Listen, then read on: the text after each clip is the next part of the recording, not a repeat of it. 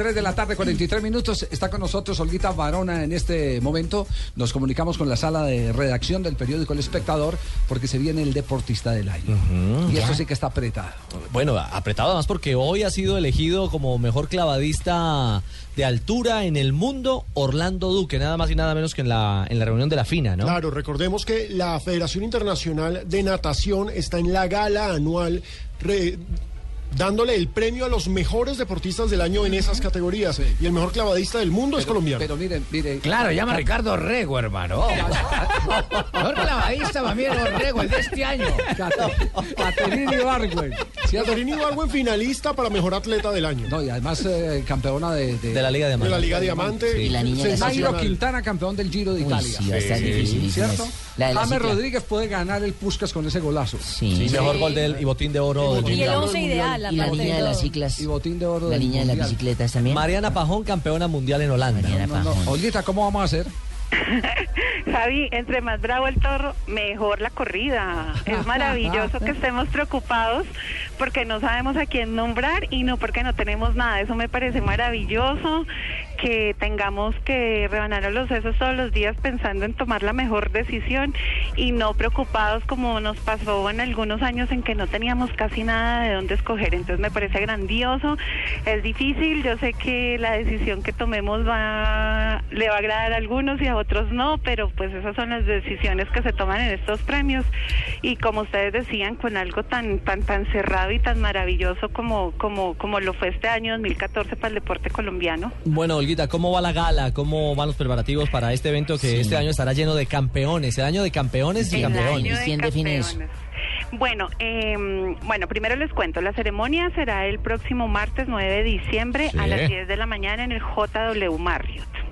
¿Cómo se define? Eh, nosotros a lo largo del año, eh, digamos, eh, eh, cuando se termina el mes, enero, febrero, marzo, vamos sacando una lista de la gente que va ganando, porque uno para acá a estas alturas de diciembre se le puede olvidar a alguien que hizo algo importante al comienzo del año.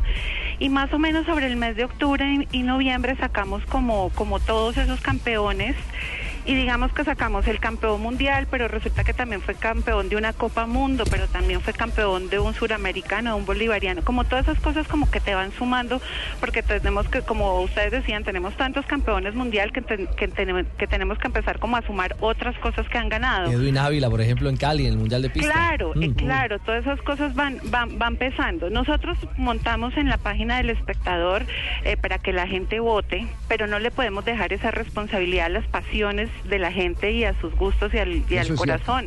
Eso esto es una cosa muy seria y, y es un concurso que ya tiene 54 años de, de existencia de vida y no, no podemos dañar nuestra credibilidad. Claro que los tenemos en cuenta, digamos que los lectores hacen parte de ese jurado, pero la responsabilidad eh, no recae solo en ellos. Inclusive eh, desde el año pasado damos un trofeo al más votado por Internet, al más querido por Internet, que es otra cosa diferente.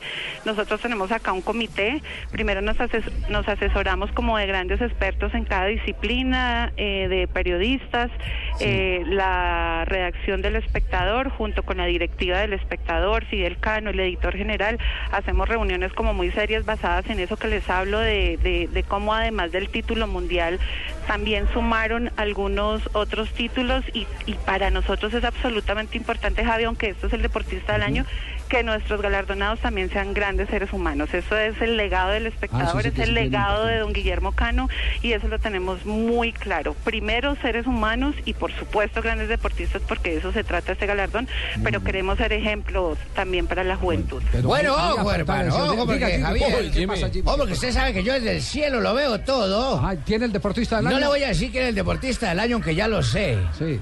Pero sí le voy a decir quién va a presentar espectacular eh, programación que tiene el espectador. para ¿Al el deportista presentador del año? ¿Quién? Presentador del año.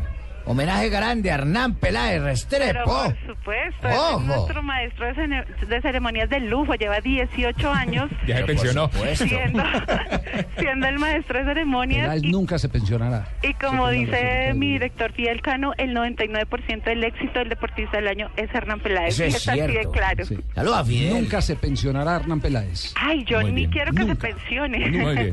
Siem- siempre será eh, la fuente de tanta sabiduría en, en este medio. Hernán Peláez. sin duda, señor. sin duda. Sí, Le sí. pone una chispa especial a la ceremonia. Sí, indudablemente. Olguita, un abrazo. Señor. Una Los pausa. espero a todos.